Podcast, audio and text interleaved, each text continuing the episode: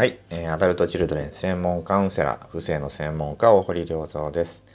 今日も視聴者の方からの質問に回答していきたいと思います。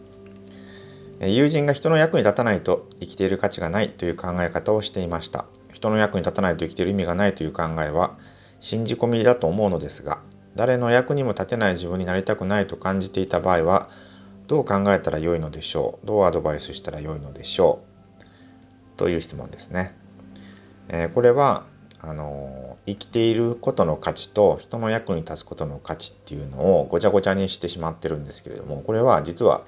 全く別のものなんだってことなんですね。生きている価値っていうのを絶対的価値と言います。人の役に立つとかね何かができる価値っていうのをね、まあ、これを相対的価値っていうんですね。でこれがあの、2つがねもう一緒になってると混乱するんですね。実は相対的価値っていうのは人と比べるってことがベースになってるのでこれはね実は人間しか持ってない価値観なんですね。絶対的価値っていうのは実は生きとし生きるもの全て等しく持っている、まあ、命の価値と言ってもいいと思うんですね。えー、お花ってなんかそこに咲いてるだけですごい価値あるじゃないですか。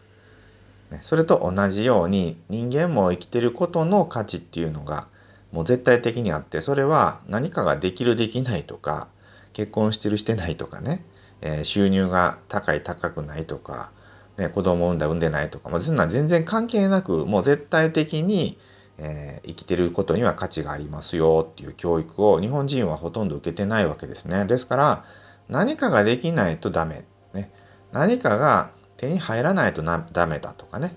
人の役に立たないとダメなんだと思って、えー、まあ、そこで苦しんでる人って結構多いと思うんですよね。ですからあなたが、ね、誰の役に立たなくても、ね、私は友達だよっていうね、そういうスタンスで話していくと、あのまずはいいと思いますね。で、その絶対的な価値っていうのはこういうものなんだよっていうのがね、分かるようなストーリーをね、えー、話してあげるとすごくいいと思います。私がよくする例え話でね、えー、アイスクリームの話あるんですけれども、13-1とかね、ああいうアイスクリームね、えー、行くと、まあなんかアイスの上にまあいろいろねトッピングするじゃないですか。チョコとかなんかね、果物入れたりとか。でも実はアイスはアイスだけで価値ありますよねと。そのアイスだけでも価値あるっていうのがまあ絶対的価値みたいなもんですね。でそこにまあ私はこれをね、チョコがいいとかね、えー、バナナ味がいいとかね、こういちご入れるとか、まあそういうのいろいろトッピングじゃないですか。何かができるできないっていうのは実はトッピング的な価値なんですよってことなんですよね。ですから、ベースとなるアイスはアイスだけで美味しい。まあ、ご飯でもいいんですけどね。白いご飯、白いご飯だけで美味しいじゃないですか。でも、ね、なんかふりかけかけたりとか、おにぎりにしたりとか、ね、チャーハンにしたりとか、ね、カレーライスにすると、またそれはそれで美味しいけど、でもそれって、ね、絶対的価値は、ね、白いご飯ですよっていうことですよ。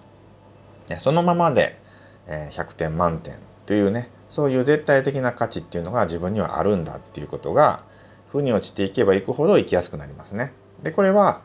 いや、そうは思えませんよっていう人がね、ほとんどなんですね。なんでかって言ったら、やっぱりこう親子関係がいまいちね、えー、良くなかったと。親がその絶対的価値っていうのをね、えー、子供に与えてないってことです。まあ、要するに生まれてきてくれてありがとうみたいなことを、まあ、言われたことがない人はね、そこの絶対的価値っていうのはね、すごくこう実感しにくいんですよね。